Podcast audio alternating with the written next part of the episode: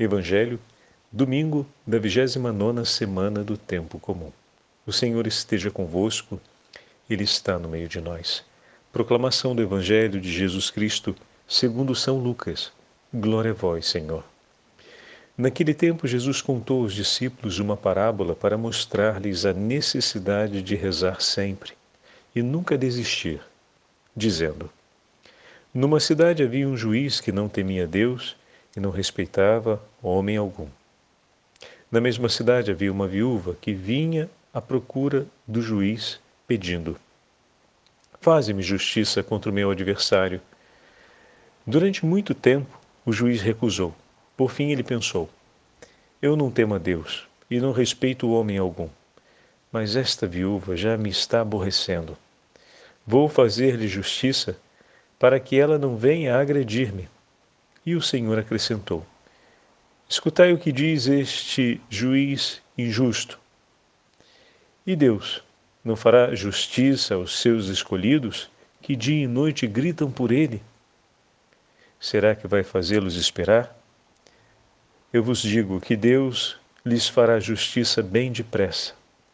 Mas o filho do homem, quando vier, será que ainda vai encontrar fé sobre a terra? Palavra da salvação. Glória a vós, Senhor. Domingo da 29 semana do tempo comum, em nome do Pai, do Filho e do Espírito Santo. Amém. Queridos irmãos e irmãs, a Santa Liturgia nos entrega hoje o 18º capítulo do Evangelho de São Lucas. Mas antes de começarmos a nossa meditação, queria observar que também o dia de hoje recolhe dois presentes para todos nós. A memória de Santa Edviges e a memória de Santa Margarida Maria Lacoque. Obviamente, por se tratar do domingo, as duas memórias cedem lugar à solenidade do Dia do Senhor. Por isso, vão ser celebradas apenas nas igrejas que foram consagradas ao patronato dessas duas santas ou nas dioceses onde elas têm o patronato, nas congregações onde elas têm o patronato e assim sucessivamente, né? Mas no final do Evangelho de hoje, da meditação de hoje, vamos aproveitar para sinalizar também o testemunho dessas duas grandes santas na oração incessante e ao mesmo tempo no testemunho de fé, o que é muito importante para nós no eco do Evangelho de hoje. Hoje o Evangelho nos entrega, poderemos dizer que a Santa Liturgia nos entrega duas palavras muito fortes. A primeira se une à segunda e se completa. Desde o amanhecer até o pôr do sol, desde o início da nossa vida até o final da nossa vida, enfrentaremos uma batalha. A batalha do livro do Êxodo, hoje narrada para nós, que Moisés sobe a montanha para rezar ao Senhor, suplicando que venha em socorro no combate contra os Amalecitas a atitude de Moisés que sobe a montanha para sustentar o seu povo na batalha contra o inimigo, a fim de que o povo que se encontra em desvantagem numérica, ou seja, está diante de um inimigo que é fortificado, o inimigo que parte para o ataque e que pega Israel de maneira desfavorável, ou seja, o inimigo que se apresenta mais poderoso. E Israel combate com as suas forças, mas, sobretudo, combate no nome do Senhor e vence pelo nome do Senhor. O texto do livro do Êxodo não deixa dúvidas sobre isso. A relevância de Moisés, que vai à frente do seu povo em todos os momentos do livro do Êxodo, porque assim o Senhor o colocou, ele sobe a montanha, ele vai à presença de Deus e intercede. A vitória nas batalhas da vida depende fundamentalmente da nossa confiança e da nossa aliança de amor com Deus. O Senhor tem o poder de tudo transformar, mas não transformou sem a intervenção orante de Moisés, sem o testemunho de fé de Moisés que suplicou ao Senhor faça justiça em favor do nosso povo. E aqui entra direto em relação com o Evangelho. Por quatro vezes o tema da súplica para que Deus faça justiça diante da violência, faça justiça diante do mal que se levanta contra nós aparece ou nos lábios ou ligado de alguma forma à realidade daquela viúva que suplica a Deus a justiça, o socorro contra os malvados que se levantam. Não podemos ignorar que a imagem do livro do Êxodo, adaptada à nossa vida, se refere aos inimigos infernais, aqueles que se levantam para fazer perecer os filhos de Deus. E dessa forma, o Senhor nos chama hoje a recordarmos que a vitória sobre a força do inimigo, a vitória sobre todo o sofrimento e maldade, porque muitas vezes nós nos deparamos com o sofrimento acontecendo contra o mais pobre, o mais vulnerável, um sofrimento direto, praticado, desejado, obstinado, e ignoramos, ao olhar para a maldade presente, que aquele que se levanta contra nós é nosso irmão e que o Senhor quer também a sua salvação. Que o Senhor espera que se reze pela sua conversão, que se peça a Ele o desejo último do seu coração. E qual é esse desejo último do seu coração? Aquele que diz para a gente, Santa Margarida Maria, que aquele violento se confia à sua misericórdia e arrependido por seus pecados, clame o socorro de Deus e Deus virá e lhe perdoará os seus pecados e lhe fará uma nova criatura. O Senhor deseja não só fazer justiça diante da injustiça, mas cumprir a justiça última do seu coração, que é que todos se encontrem no oceano da sua misericórdia. Isso é, não é simples de aceitarmos e de compreendermos, pois se trata de um grande desafio. Deus se levanta para colocar em ruína aqueles que vão ao encontro dos filhos de Deus e os arrastam para o caminho da maldade, para o caminho do ódio, para o caminho da perversão. Olhemos o que, recordemos o que Santa Catarina de Sena nos disse esses dias. Muitas vezes o coração do homem pode se apaixonar por aquilo que não foi criado por Deus e que ele não nos entregou como graça e dessa forma se perdem. Então é certo que se perderam por uma escolha, porque escolheram aquilo que não foi oferecido por Deus a eles e julgaram ser importante e que se tornasse objeto do seu amor e da intenção de suas vidas. E assim, a arrogância, a ganância, a presunção, a prepotência, o desejo de grandiosidade, a sede pelo poder, a sede pelo controle, pela submissão dos outros. Tudo isso foi ganhando, que não veio de Deus e não foi apresentado por Ele, foi amado pelo coração daqueles que Deus ama e por esses filhos foi eleito como sendo o objeto de seu amor. E esses se perderam venerando e seguindo aquilo que um outro, que não foi Deus, ofereceu para eles, mas que julgaram eles pela escolha própria de ser importante para suas vidas. E dessa forma se levantam em inimizade contra Deus e contra nós. O Senhor olha a maldade e quer fazer justiça sobre esse mal. Mas a sua justiça, a sua ira, recai contra os seus verdadeiros inimigos, que foram aqueles que semearam isso e que entregaram isso, como o joio foi lançado junto das sementes de trigo.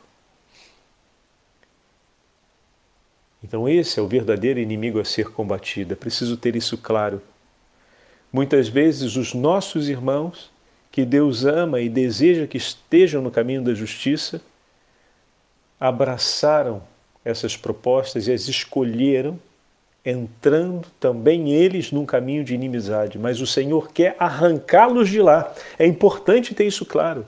O Senhor quer arrancá-los de lá. Quer tirá-los de lá. Não quer que eles pereçam com os inimigos de Deus. E a justiça do Senhor se cumpre na salvação de seus filhos.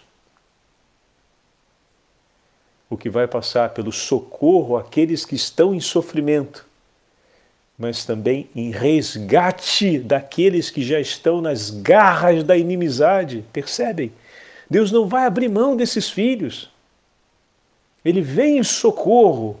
Ele é justo por vir em socorro daqueles que estão sofrendo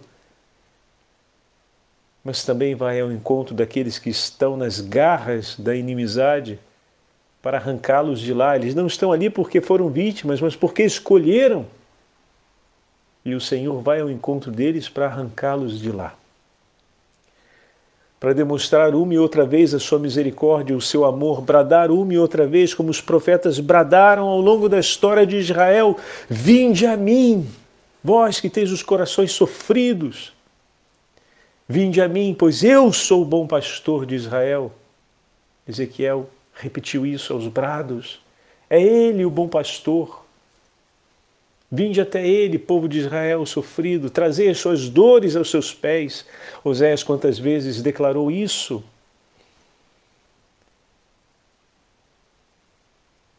E dessa forma o Senhor nos envia também no mundo. Hoje, como evangelho vivo para chamar aqueles que estão presos na inimizade, que se tornaram escravos da inimizade, a se arrependerem de seus pecados e a voltarem para junto do Senhor, para que não se percam em eterno junto aos inimigos de Deus, mas para que, ouvindo o chamado e testemunhando a misericórdia do Senhor por eles, no nosso ato de amor,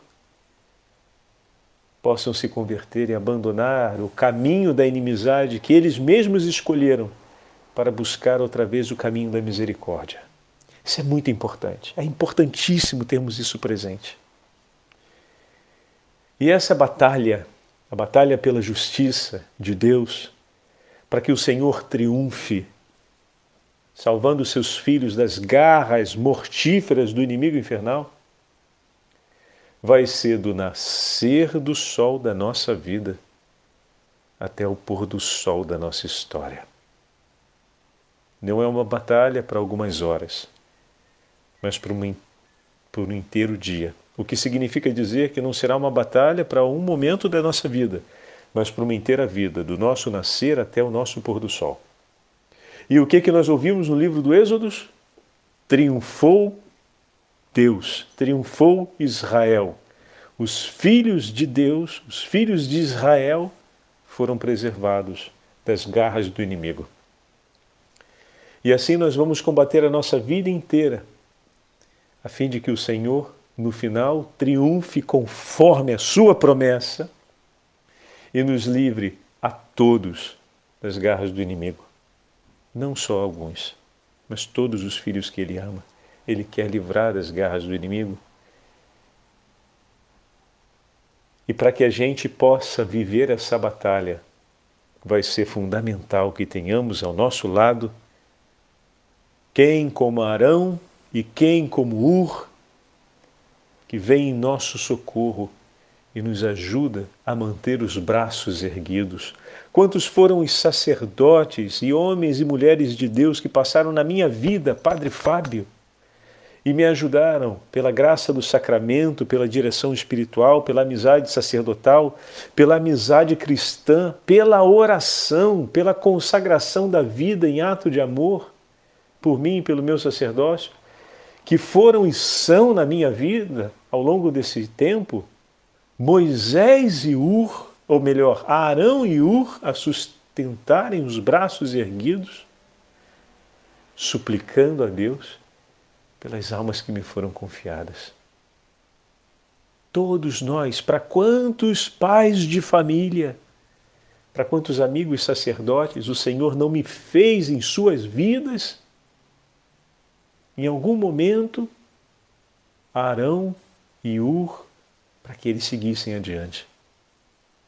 É dessa forma, meus irmãos, nós estamos unidos no mesmo coração. E aqui voltamos à imagem de Santa Margarida Maria e podemos pegar também o testemunho de Santa Edviges. Um coração orante, um coração que se faz providência, um coração que está disposto a tomar tudo aquilo que recebeu de Deus para colocar pelo seu irmão. Nós pensamos nos braços pesados de Moisés, mas esquecemos que o peso de um inteiro dia participando junto também viveram Arão e Ur. É claro que os braços erguidos de Moisés trazem ali o símbolo da alma que se entrega, que suplica a Deus, mas as outras vidas estão sendo consumidas junto daquela. O que significa dizer que tudo que o Senhor ofereceu por ti vem colocado na escolha do teu coração por amor a Ele em favor do teu irmão, unido ao bem do teu irmão. Naquele momento, Moisés, Arão e Ur são um só coração, pois eles entregam o que Deus a eles ofereceu em favor de Moisés. Eles unem a sua vida à vida de Moisés naquele momento. Esse sustento na batalha não se faz sem a união dos corações, sem que as almas se encontrem no mesmo desejo e coloquem tudo que Deus oferece por nós em favor do meu irmão, sem que eu o ame como a mim, como nos ensina o Senhor. É um amor de aliança total, de maneira que o cansaço de um é abraçado por todos e a alegria de um é vigor para todos. E o vigor de um é sustento para os outros. E formam ali, diante do Senhor, um só coração. Meu irmão e minha irmã, como a primeira leitura de hoje nos fala a respeito da eloquente resposta do ato da nossa fé. Por que, Padre Fábio? Deus escolheu o povo de Israel e lhe disse: Vós sois o meu povo que eu escolhi. O Senhor não disse para Israel: Porque vocês são os melhores de todos os povos, eu vos escolho como meu povo. O Senhor não disse: Porque vocês se comportaram bem e porque vocês vão ter a boa disposição de me escolher, eu vos escolho a prescindir da resposta de Israel, o Senhor escolheu Israel porque o ama. Porque o ama. Por seu amor ele escolheu e fez Israel objeto de todo o seu bem-querer.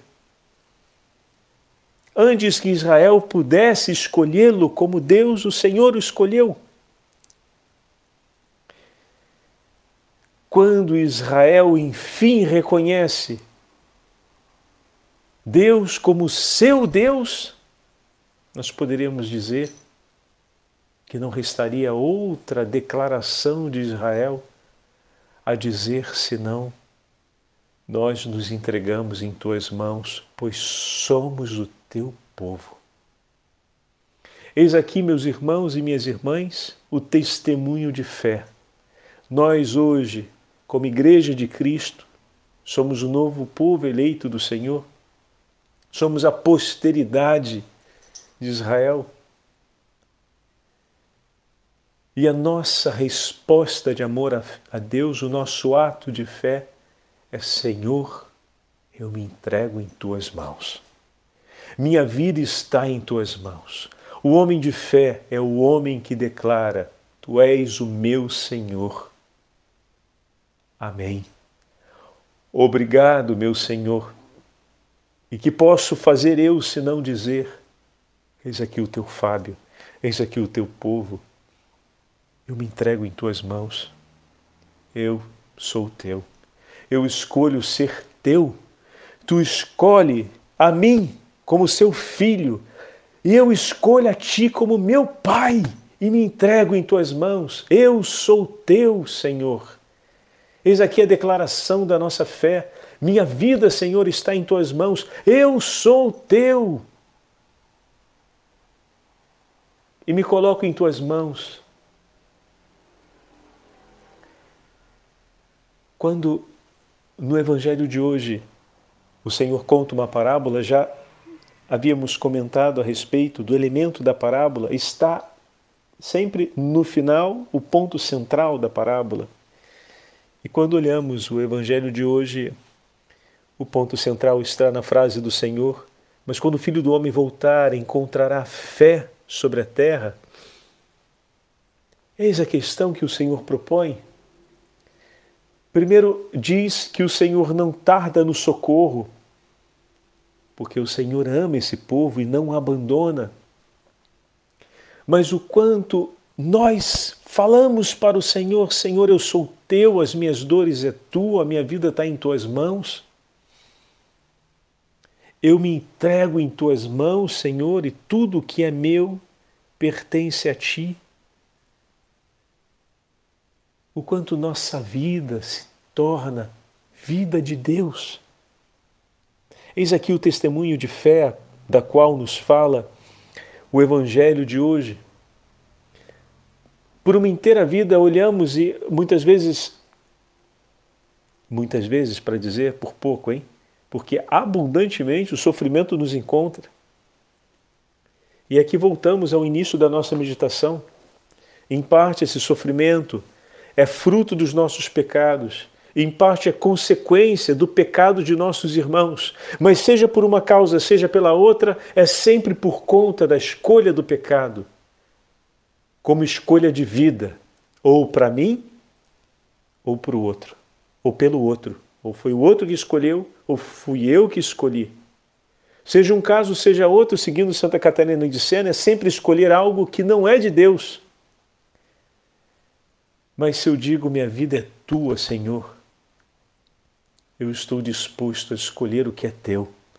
Me ilumina com a força do teu Santo Espírito para que eu possa sempre escolher segundo o teu coração. E quando o sofrimento chega até mim pelas mãos de meu irmão que escolheu mal, eu me uno a ti, em prece por ele, Senhor, e digo: minhas dores estão em tuas mãos e eu te peço, Senhor, pelo testemunho dessas dores, cumpre a justiça.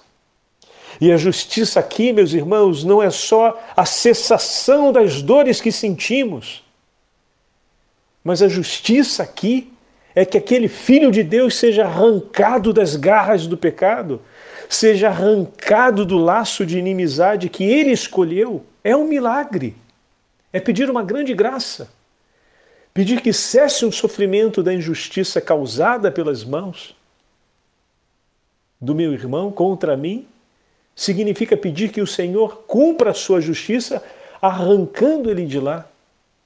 Não apenas fazendo cessar o sofrimento que me alcança, sim, é claro que essa é uma súplica justa, mas pensar que nisso se cumpre a justiça que Deus deseja é um equívoco.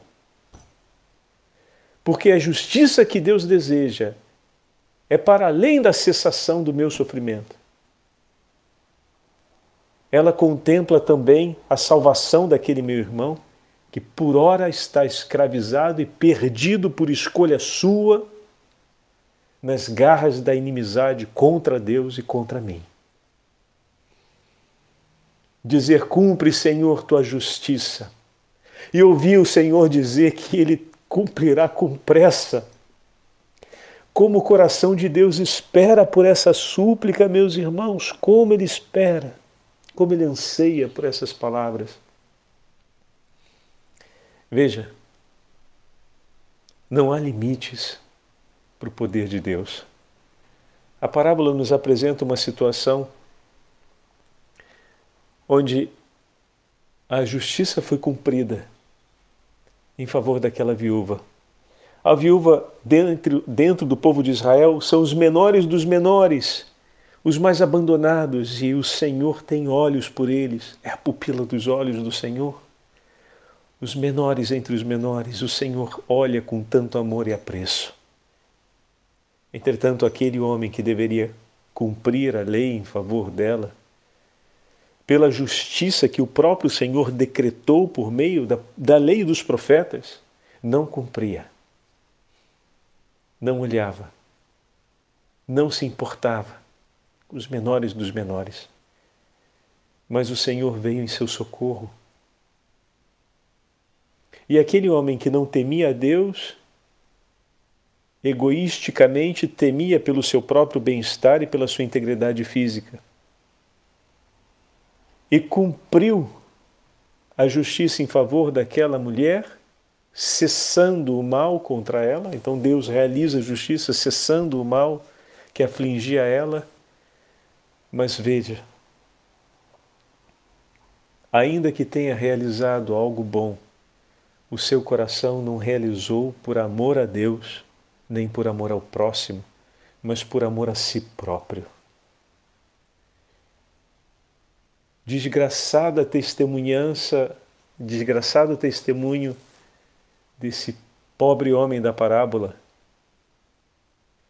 que tendo as bênçãos de Deus, sendo um magistrado e tendo grandes tesouros que o Senhor Jesus não revogou, que é a abundância dos bens, seja um sinal da bênção de Deus, mas que pena, que pena, que tantos bens que o Senhor lhe ofereceu não levaram a amar a Deus com um amor ainda maior. Pelo contrário, secou de tal forma o amor por Deus e pelo próximo a ponto de não temer ninguém, a não ser o seu próprio bem, de não cumprir o bem ele mesmo para si. Um que tem tanto pode viver de maneira tão desgraçada. Aquele que tem um grande tesouro nas mãos, nesse tempo, vive uma pobreza espiritual aterrorizante. Enquanto, por não ter a fé, por não ter mais o temor, enquanto aquela que nessa vida nada tem, materialmente, espiritualmente, tem um tesouro incalculável que lhe renderá não apenas a justiça nesse tempo, mas a alegria da justiça eterna. Vinde para junto de mim, benditos de meu Pai. Então, quando o Senhor voltar, Ele encontrará a fé em nosso coração, a alegria de poder nos chamar para junto de si. Olha o testemunho dessa viúva, o paradoxo entre a imagem do juiz, que tem as riquezas desse tempo, mas a pobreza espiritual completa, e ela que tem a pobreza desse tempo, mas a riqueza espiritual, que assegura a ela não só a ação da providência de Deus agora, mas assegura ainda a justiça de Deus eterna em seu favor, enquanto aquele outro arrisca de perder tudo e de terminar a vida fora da justiça. Peçamos, queridos irmãos e irmãs, ao Senhor que nos ajude a tudo que temos nessa vida, vivermos em atitude de pobreza, tudo colocando nas mãos do Senhor, tudo que o Senhor nos entregou em nossa vida, que nós dizemos é meu, é teu, Senhor, porque a minha vida é tua, pertence a ti. E o segundo pedido, Senhor, aumenta a minha fé. Senhor, renova a confiança do meu coração em Ti, de maneira que eu espere e confie tudo em Ti, Senhor, e seja o tesouro da minha vida, a certeza do Teu amor por mim e o meu desejo de cantar e viver para dizer: sou Teu e tudo o que me destes eu te entrego, Senhor. E não viverei para outro fim que não seja seguir e unir-me ao teu coração, para dessa forma oferecer a minha vida, como ofereceu Santa Edviges, em favor de que muitos corações te conheçam e possam glorificar a ti. Verdadeiramente o Senhor foi socorro e nos salvou, pois nós vimos por tuas mãos, ó Edviges, a misericórdia de Deus ser graça em nossas vidas, ser grande em nossas vidas. Que do nascer até o pôr do sol da nossa vida possamos combater o bom combate da fé como vai dizer o apóstolo São Paulo, e tenhamos a alegria de todos juntos entrarmos cantando no reino dos céus, a alegria de sermos um só coração em Cristo Jesus. O Senhor esteja convosco, Ele está no meio de nós. Pela intercessão da Beatíssima Virgem Maria e São José, abençoe-vos Deus Todo-Poderoso, Pai, Filho e Espírito Santo. Amém.